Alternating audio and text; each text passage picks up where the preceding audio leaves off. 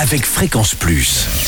Surprenez votre famille et vos amis grâce au grand chef de Bourgogne-Franche-Comté. Cette semaine, je suis à Lessard-en-Bresse, en Saône-et-Loire, toujours en compagnie du chef Basile Pouzache dans les cuisines du restaurant L'Auberge du Cul de Poulot, accompagné de Soline Gudin. Bonjour, chef. Bonjour Charles. Il y a double chef puisque vous vous occupez plutôt des desserts ici à l'auberge. Plutôt, ouais, on va dire en mise en place des desserts, mais c'est vrai que j'occupe euh, un petit peu les trois postes quand même. D'accord. Alors, on part sur une tarte fine à la crème d'amande et figues. Cette saison, on est en automne, donc euh, ça tombe bien. Les figues, on en trouve encore. Les amandes, il n'y a que ça. Donc, qu'est-ce qu'il nous faut Alors, en premier, on va réaliser déjà une pâte feuilletée rapide. On peut l'acheter On peut Toute l'acheter faite s'il faut, oui. Bon, très bien.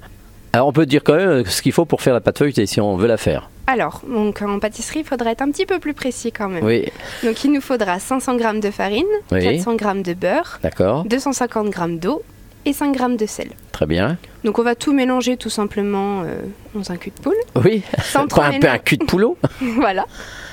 Il faut pas trop mélanger pour qu'il reste quelques petits morceaux de beurre. C'est ça qui va, réali- enfin, qui va faciliter euh, le feuilletage. Mhm. Donc on va former une boule une fois que tout est fait, sans pétrir.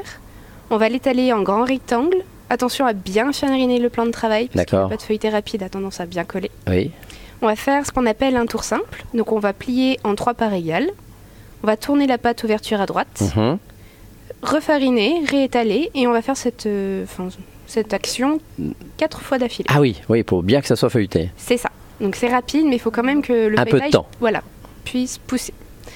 Donc une fois que ça c'est fait, on va l'étaler en rectangle ou en rond, enfin Mhm. selon comment on décide de la forme de la tarte finale. D'accord. Ensuite, on va réaliser notre crème d'amande. Donc là, il nous faudra 100 g de beurre, ramolli, surtout pas fondu, D'accord. 100 g de sucre, 100 g de poudre d'amande, 2 œufs et quelques gouttes d'extrait d'amande amère. Donc on va faire ce mélange, qu'on va étaler ensuite euh, sur notre pâte euh, feuilletée. Mhm.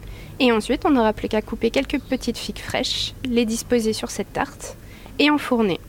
Donc pour euh, une pâte feuilletée, il faut absolument que le four soit un petit peu élevé pour éviter que celle-ci pousse trop. C'est-à-dire quoi 180, 200 Et bah on va dire euh, plus 190. 190. On est entre les deux. Très bien. C'est ça.